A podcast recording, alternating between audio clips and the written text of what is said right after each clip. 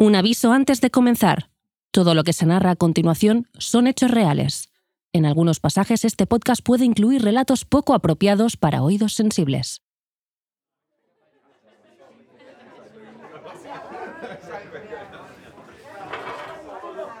Le Chalet de Sille. Suena bien. Un restaurante de lujo en el corazón del Bois de Boulogne, uno de los parques más grandes de París. Las jugadoras del equipo femenino del Paris Saint-Germain acaban de celebrar en este paraje majestuoso una cena de grupo, cuerpo técnico incluido. Tal vez sea ese el motivo por el que, a las 22 horas, todas empiezan a retirarse. Mañana es viernes y hay entrenamiento. Aminata Diallo, interior de 26 años, sale del local y se dirige a su Toyota Corolla gris.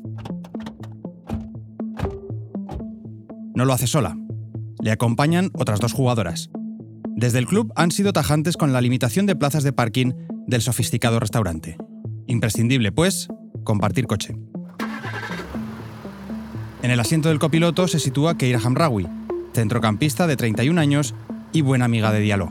Detrás, Sakina Karshawi, defensa de 25 que será la primera en bajar.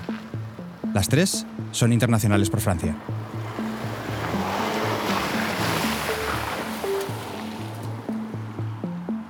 La noche parisina es gélida. El auto de Minata se dirige sin prisas hacia Chatou, un suburbio al oeste de la ciudad, cruzando el Sena. Sus calles son oscuras, estrechas y hay coches aparcados a ambos lados de la vía. No hay demasiado tráfico a esas horas. Una vez dejan a Karshawi delante de su casa, el coche de Diallo reanuda la marcha hacia el domicilio de Hamraoui. Lo hace a velocidad moderada, pero apenas 100 metros después salen de la oscuridad dos hombres encapuchados.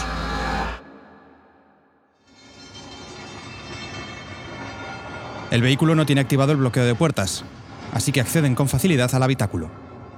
La conductora no reacciona y es inmovilizada en el interior. Con Hanrawi hay menos delicadeza. Su agresor la tira al suelo y la golpea con violencia con una barra de hierro.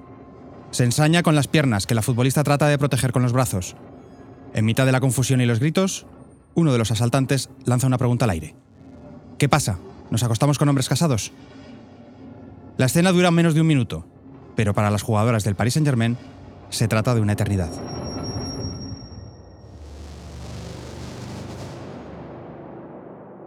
Cuando los agresores desaparecen entre la oscuridad, las rodillas y manos de Hamraoui están repletas de sangre, cortes y hematomas.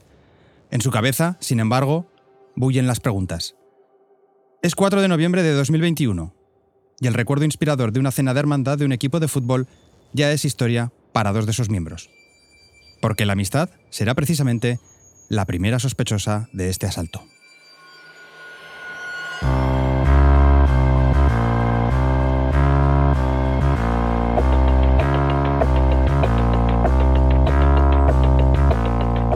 Más allá de los focos y la fama, de las victorias y el dinero, el fútbol cuenta también con su lado oscuro.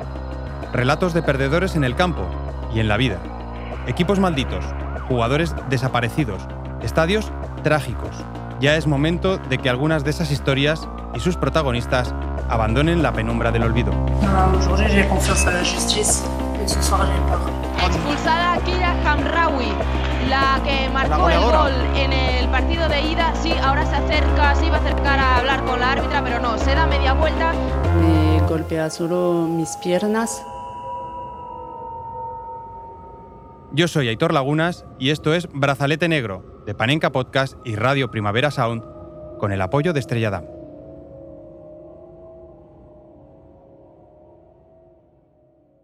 Objetivo Hamraoui. Primera parte. La noche del asalto.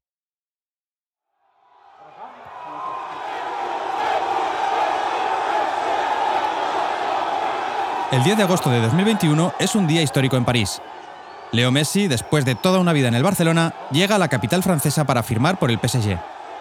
Las calles se llenan de camisetas con el nombre del crack argentino, mientras el mundo del fútbol se relame con lo que será capaz de hacer una delantera con Mbappé, Neymar y el propio Messi. Nadie puede imaginarse ese día que será otro número 10, también procedente del Barça, el que pronto ocupará todas las portadas y programas de televisión de Francia. El 15 de julio, prácticamente un mes antes de la llegada de Leo a París, la centrocampista Keira Hamraoui es presentada como nueva jugadora del PSG. Nasser Al-Khelaifi, máximo mandatario del conjunto parisino, anhela la Champions a toda costa, también con el equipo femenino. Por eso, da luz verde a la contratación de futbolistas que permitan dar un salto de calidad, incluso si ya saben lo que es jugar en el Parque de los Príncipes. Pero al contrario que Messi, Hamraoui no se ha marchado entre lágrimas del Barcelona. Al contrario que Messi, nadie la ha empujado a irse. Al contrario que Messi, no ha tenido problemas con el presidente Laporta. Y también, a diferencia de Messi, no ha dejado atrás un equipo cogido con pinzas. La futbolista francesa de 31 años acaba de conquistar un histórico triplete como azulgrana y siente, o eso expresa en su cuenta de Twitter, que su trabajo en la capital catalana se ha terminado. Es hora de cerrar esta magnífica página y abrir una nueva. Mi misión aquí se ha completado. Pero, ¿por qué abandonar el mejor equipo del mundo? ¿Por qué esa frialdad a la hora de cerrar un ciclo ganador? Lo explica Edurne Concejo, periodista de La Vanguardia con más de una década de experiencia cubriendo el fútbol femenino en España. Aquí ya había ganado, había venido con un objetivo claro, que era conseguir eh, elevar ¿no? al, al, Barcelona al siguiente nivel y a partir de aquí pues, el trabajo estaba hecho, volvió a Francia, que era donde había jugado toda su carrera y donde se sentía más cómoda. Francia representa esa comodidad, o toda la comodidad que su ambición e impulsividad pueden mantener a raya.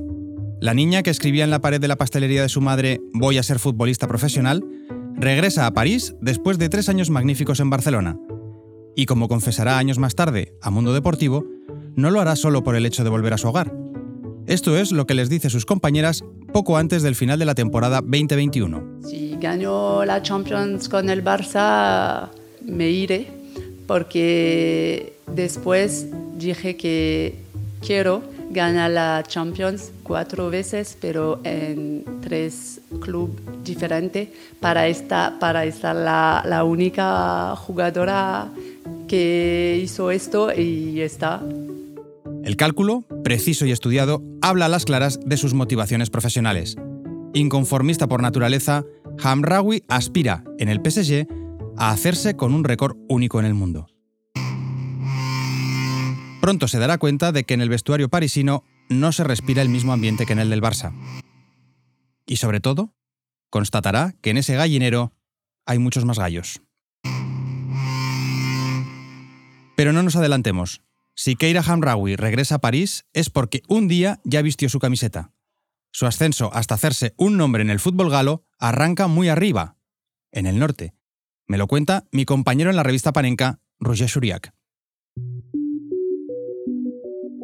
Keira Hamraoui nace en 1990 en Croa, una localidad de 20.000 habitantes al norte de Lille, cerca de la frontera con Bélgica de origen argelino, empieza jugando en equipos de niños, nada raro en el fútbol femenino de finales del siglo pasado, pero no despunta de verdad hasta que llega a edad juvenil. Con 15 años, supera la exigente prueba de admisión en Clairefontaine, la academia más prestigiosa del fútbol francés, por la que pasaron campeones del mundo como Thierry Henry o Blaise Matuidi. Hamraoui pasa un año en este centro formativo de la Federación Francesa. Posteriormente, el Enin Beaumont, un club no muy lejos de su ciudad natal, le brindará la posibilidad de debutar en la máxima división nacional. Hamraoui tiene 16 años cuando disputa su primera temporada en la élite. Su poderoso físico, 178 centímetros y una melena larguísima de rizos salvajes, le confieren rápido una imagen de futbolista dominadora. No solo lo aparenta, lo es. Su fútbol de zancada larga, los duelos ganados, las llegadas de segunda línea y el juego aéreo pronto despiertan el interés de otros clubes. Un hat-trick al Saint-Étienne en una de sus primeras exhibiciones será determinante para que Le Verre la fichen a la conclusión del campeonato. Allí pasa cuatro temporadas, en pleno proceso del club por profesionalizar su sección. Esto lleva a Hamraoui a simultanear el fútbol con otros trabajos de media jornada. Hasta que en 2012 fiche por el Paris Saint-Germain y se convierta a todos los efectos en futbolista profesional.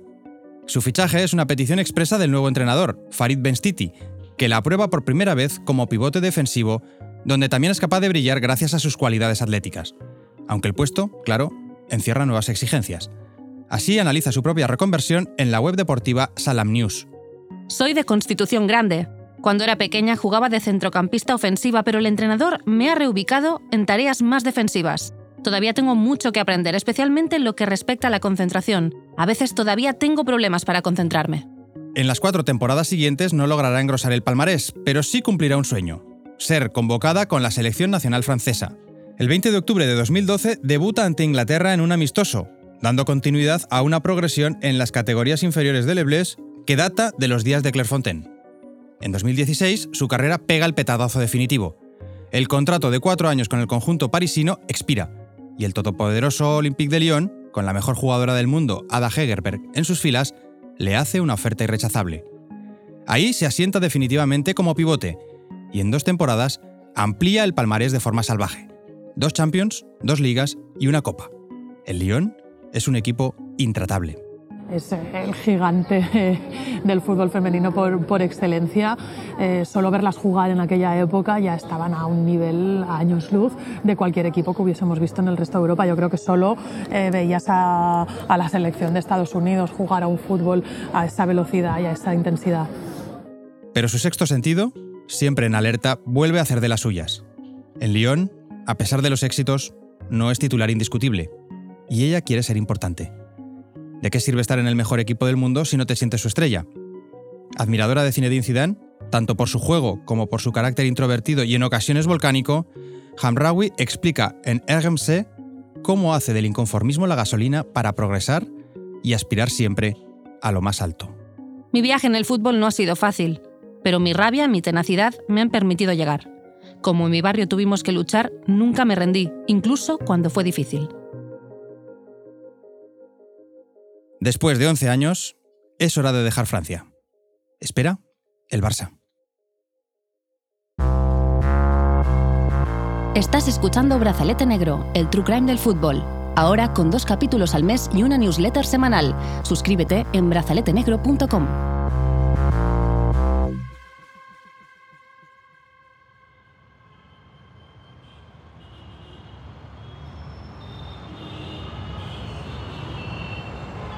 La llegada de Keira Hamraoui a Barcelona en el verano de 2018 responde a un plan.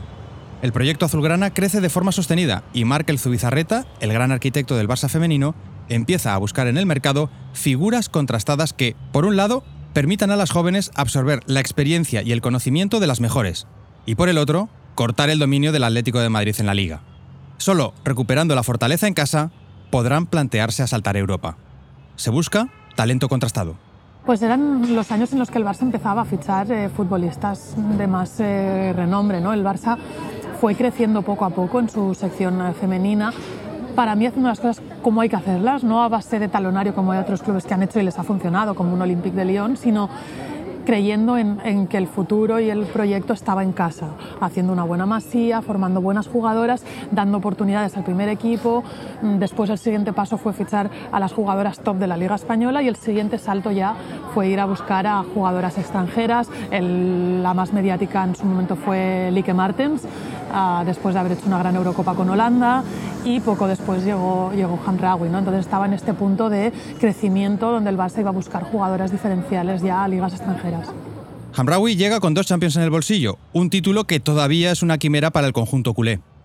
En su primera temporada el equipo no es capaz de romper la racha colchonera, pero sí logra meterse en su primera final europea. Lo insiste una y otra vez el Barça pendiente de cazar alguna contra, de hecho va a intentar aprovechar mejor los espacios con el cambio que prepara Luis Cortés, Elena. Hamraoui, sin embargo, no jugará ese partido.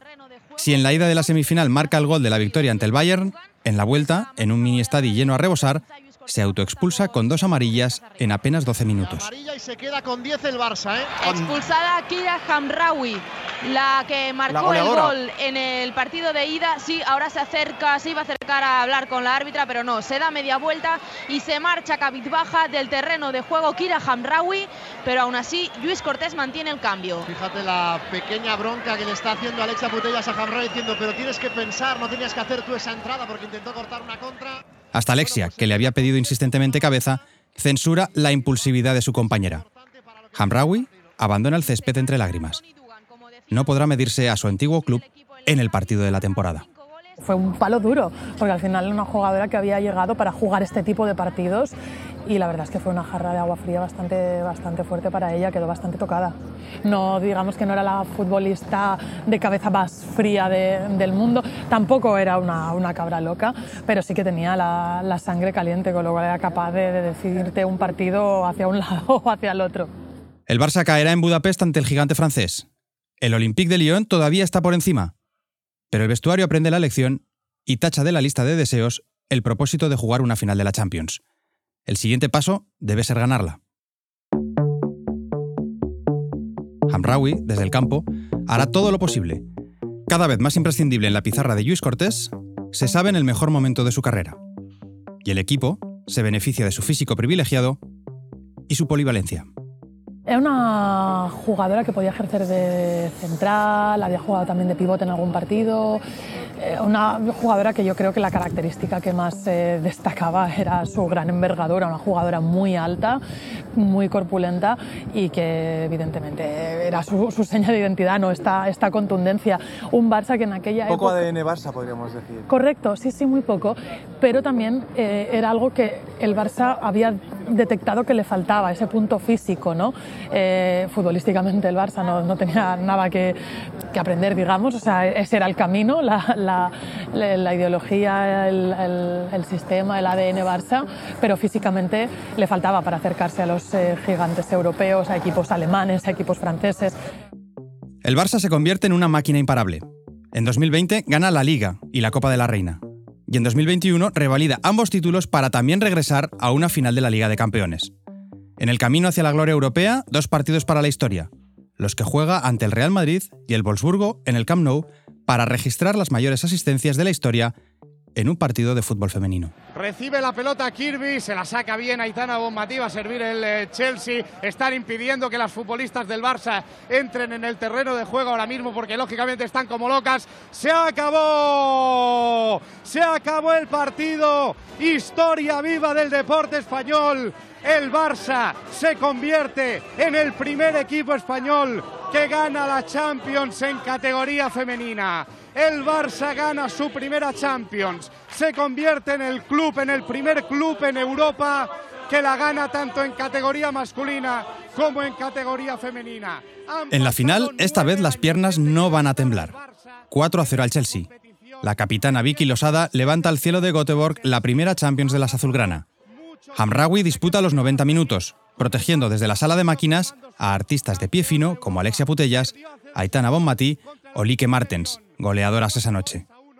Pero mientras el confeti danza sobre el cielo del estadio Gamlau Levi, Keira promete no arrepentirse. Ha tomado una decisión sobre su futuro. Para mí creo que los mejores años de, mi carrera, pero en la vida tengo que, que avanzar. Y está, ¿no? Cada momento es, es particular.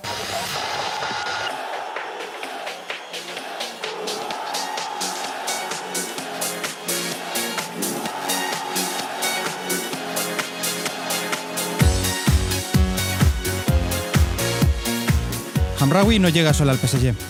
El club parisino cierra 11 incorporaciones ese verano, la mayoría provenientes del fútbol francés, como las internacionales Cascarino y Karshawi.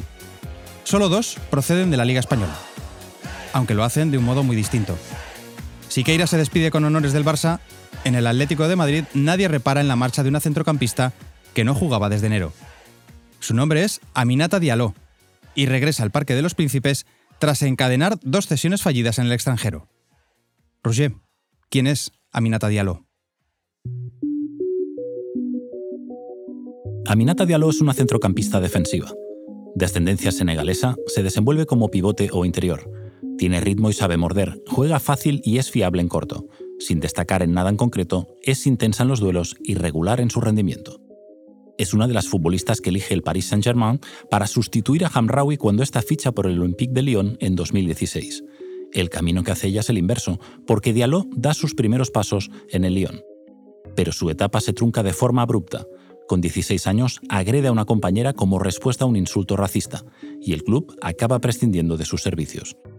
Su fuerte temperamento no dista mucho del de Hamraoui, tampoco su liderazgo natural. Aunque despega en el club de su ciudad natal, el Grenoble, debuta en la máxima división defendiendo la camiseta del Arras.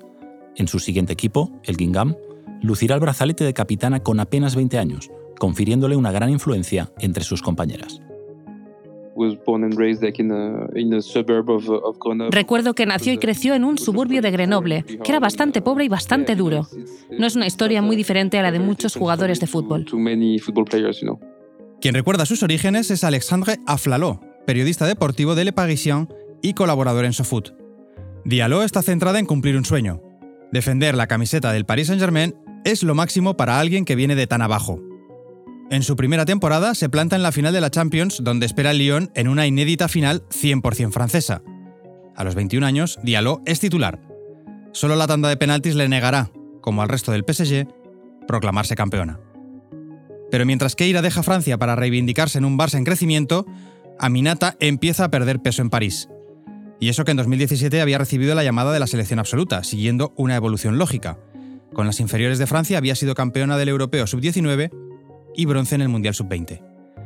La situación en su club en cualquier caso se enquista, así que debe buscar minutos fuera. Primero, con una cesión al Utah Royals de los Estados Unidos, donde pasa la pandemia del COVID, y después al Atlético de Madrid, club en el que aterriza en enero de 2021 y con el que a los 10 días conquista la Supercopa de España. En la semifinal, elimina al todopoderoso Barça en los penaltis. Aminata falla el suyo, en un choque donde Hamraoui y ella ingresan al campo en la segunda mitad. En la final, las colchoneras se acabarán imponiendo 3 a 0 al Levante.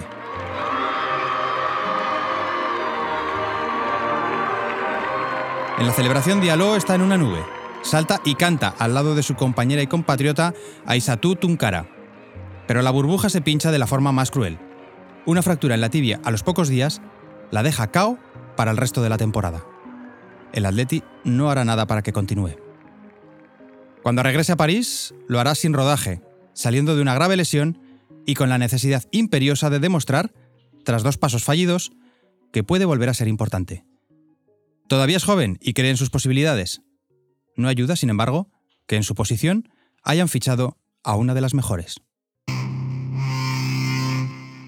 Aunque sea su amiga. La visión hacia afuera era que, si no amigas, sí que compartían un mismo grupo de, amistades y, de, tiempo en, su tiempo libre.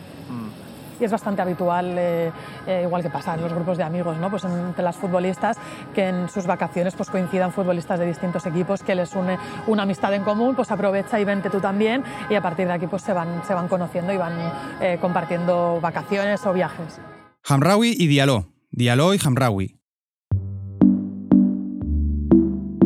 Es la primera vez que jugarán en el mismo equipo, pero sus cuentas de Instagram van cargadas de fotos donde exhiben sus viajes de ocio por medio mundo.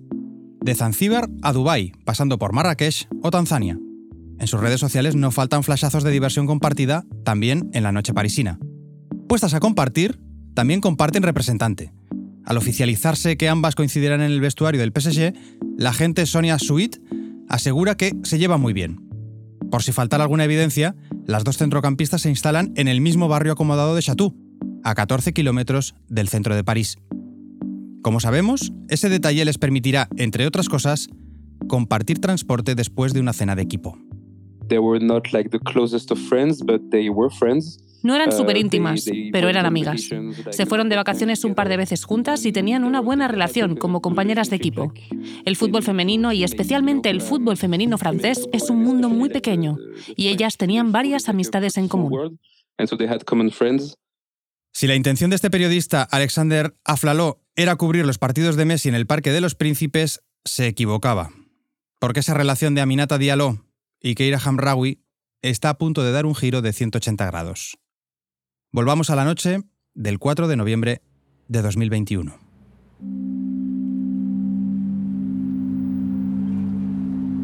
En Brazalete hemos tenido acceso al informe de la Brigada de Investigación Criminal de la Policía de Versalles, encargada del caso.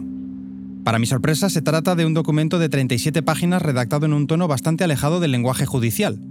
Resulta tan narrativo que lo firmaría cualquier guionista, incluido el de un podcast sobre el true crime del fútbol. Como nos han hecho el trabajo, Roger, rescatemos algunos fragmentos. Para empezar, la narración del asalto. Recordemos que esa noche de noviembre de 2021, Diallo conduce de vuelta a casa tras una cena de equipo en los alrededores de París. Otras dos jugadoras aprovechan el trayecto para ahorrarse el taxi. Son Sakina Karshawi y Keira Hamraoui. En la radio suenan las señales horarias de las 10 de la noche. Después de que la señorita Karshawi bajase en su destino, el vehículo reanudó la marcha a una velocidad moderada, fue entonces cuando la conductora, Aminata Diallo, se vio obligada a frenar bruscamente ante dos individuos encapuchados que se habían escondido tras una furgoneta aparcada y aparecieron en la penumbra delante del capó. A continuación, estos desconocidos obligaron a las dos jugadoras a abrir la puerta golpeando el habitáculo.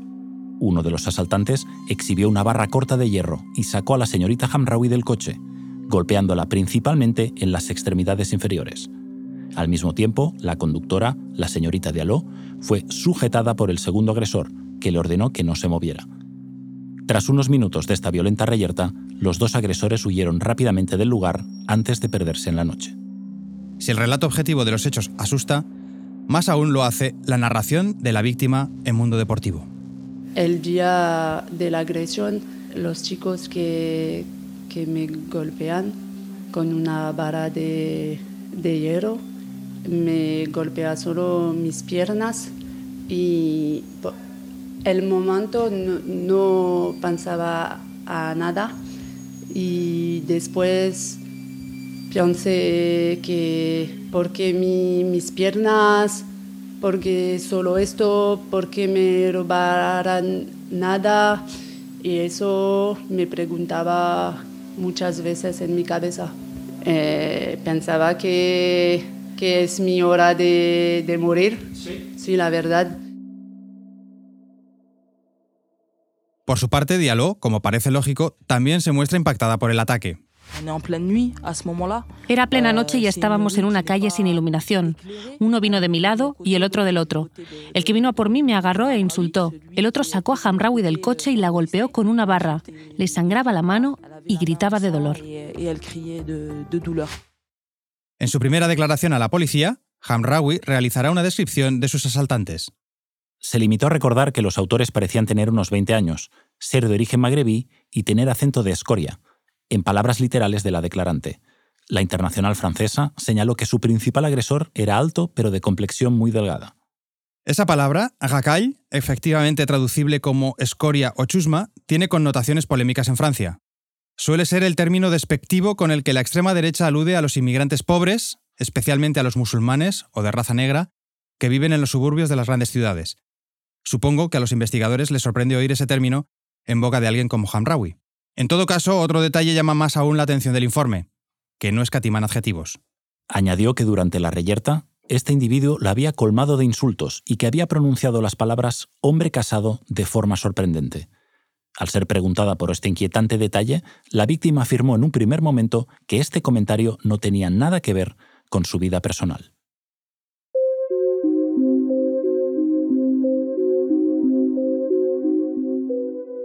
Bueno, uno no se mete en una relación adúltera si no está dispuesto a soltar alguna mentira, ¿verdad? A pesar de la negación de Keira, las pesquisas policiales activan la hipótesis de un posible ajuste de cuentas de naturaleza amorosa. Por su parte, Diallo también subraya en su declaración esas alusiones de los asaltantes a un hombre casado.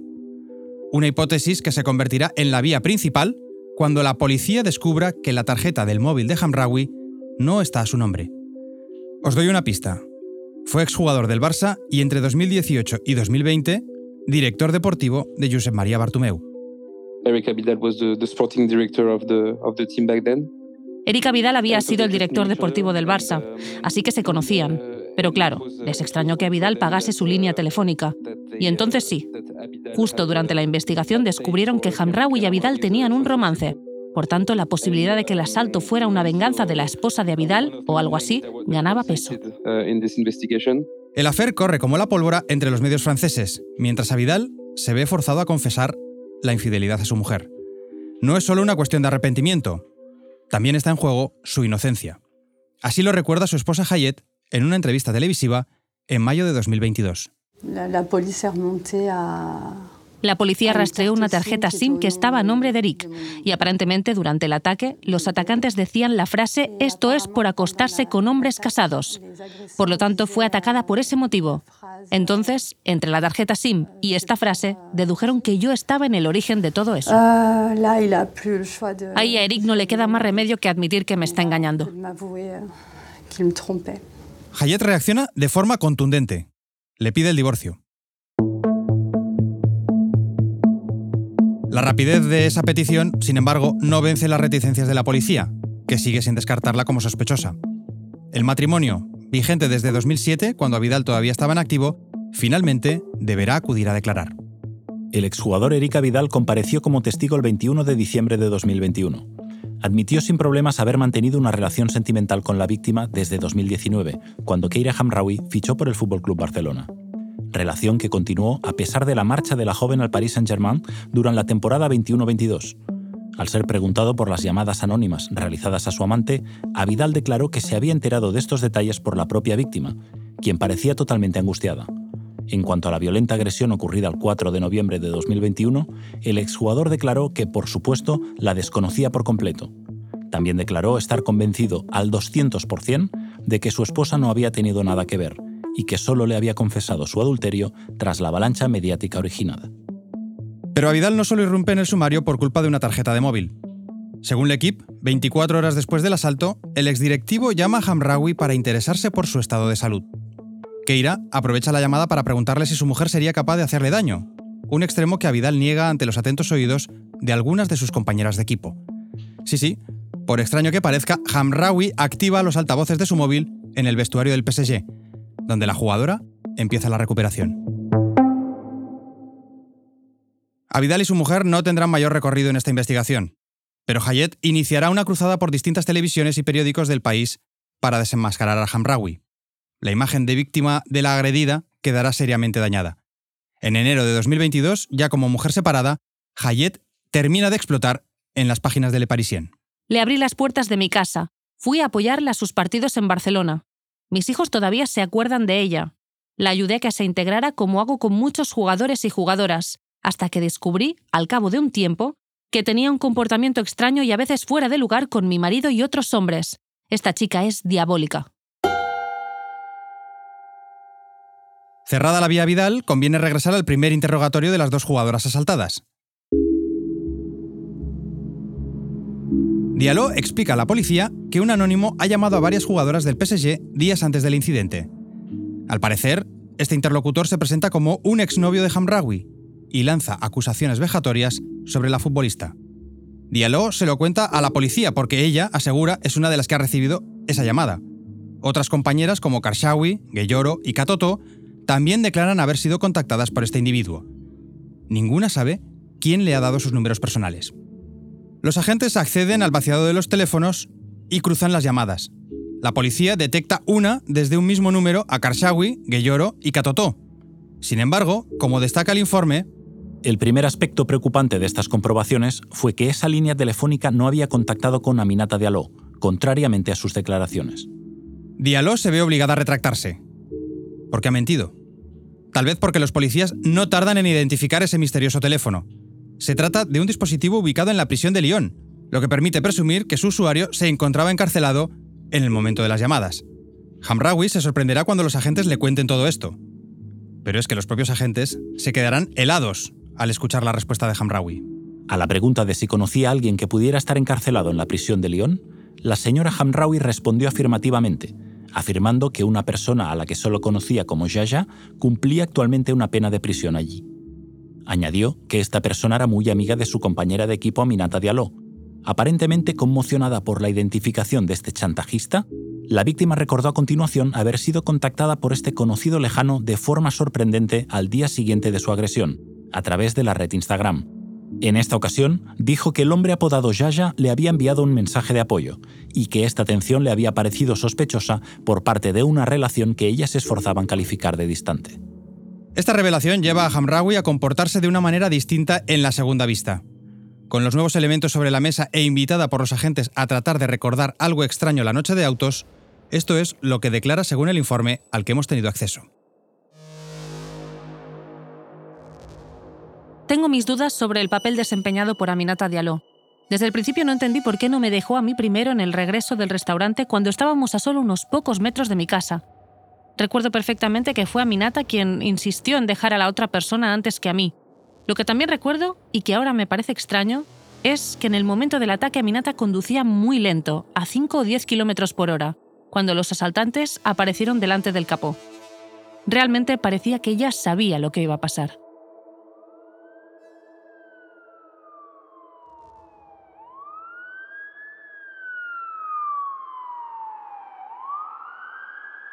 Diallo es detenida la mañana del 10 de noviembre en su domicilio, seis días después de la agresión. Pasará 36 horas en las dependencias policiales, donde será interrogada y finalmente dejada en libertad. No hay cargos suficientes para solicitar una acusación, reconoce la fiscal del caso. Paralelamente, la policía también detiene a Yaya, quien confirma su amistad con Diallo, pero esquiva cualquier responsabilidad sobre las llamadas anónimas y el asalto. También queda en libertad. Un día más tarde, el abogado de Diallo emitirá un comunicado bastante revelador y algo torpe. A base de negaciones, lo que hará es confirmar la principal línea de investigación de la policía. Aminata Diallo lamenta la patraña perfectamente artificial de una rivalidad entre ella y Keira Hamraoui que justificaría que ella se enfrentase a su compañera. Esta teoría no se corresponde en nada con la verdadera naturaleza de su relación. Por su parte, el PSG blinda al equipo femenino, refuerza la seguridad y emite un comunicado apelando a la presunción de inocencia. ¿Cómo recibirá el vestuario parisino a las dos afectadas en este caso? Hamraoui no tardará en saberlo.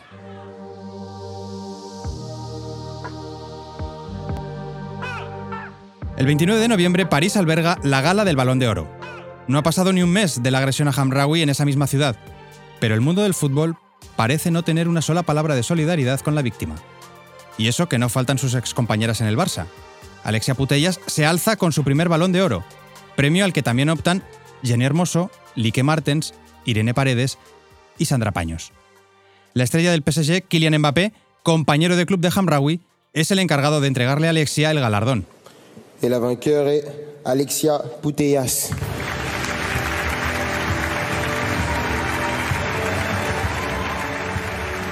Poco después, Leo Messi, también a sueldo de París, es decir, de Qatar, logra su séptimo trofeo dorado.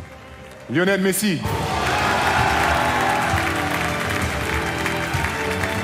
Pero mientras toda la purpurina del balompié cae sobre el Teatro du Châtelet, las redes se llenan con las primeras imágenes de la maltrecha pierna de Keira Hamraoui. Edurne Concejo cree que las futbolistas del Barça sí se pusieron en contacto con Hamraoui, pero le chirría que ninguna lo hiciera de forma pública.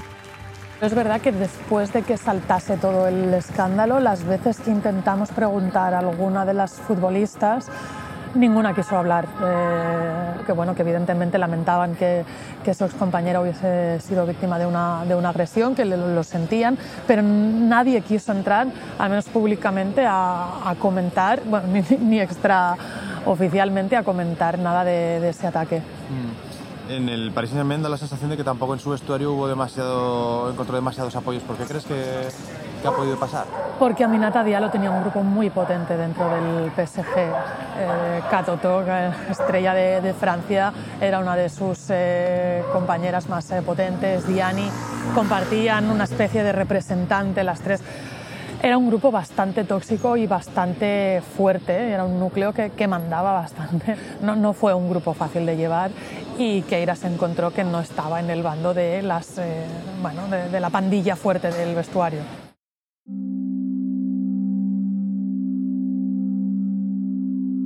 Bando fuerte, grupo tóxico, un núcleo que mandaba. A Hamraoui se le acumulan las preocupaciones. A la recuperación física y psicológica de la lesión, cuyas escalofriantes imágenes empiezan a ver la luz, deberá sumarle un vestuario en contra, una opinión pública desfavorable, dos matones sin identificar y la sombra de un intermediario que no va a esperar demasiado para aprovecharse de su fragilidad. La ex azulgrana empieza a sospechar que su agresión no es una acción aislada fruto de un impulso visceral. Todavía no lo sabe, pero la policía empieza a utilizar cada vez con más frecuencia una palabra de cuatro letras en sus informes. Clan. Un grupo organizado con un pie en la criminalidad y el otro en los despachos del club más rico de Francia.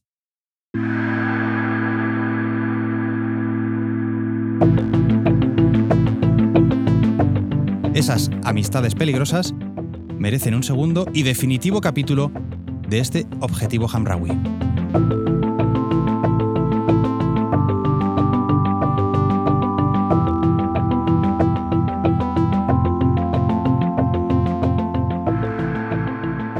Brazalete Negro es una producción de Panenka Podcast y Radio Primavera Sound, con el apoyo de Estrella Damm. Síguenos en las redes sociales, comenta este episodio en tu plataforma de podcast y, sobre todo, no olvides decir que nos oyes. Agradecemos la participación en este capítulo de Edurne Concejo y Alexandra Freló.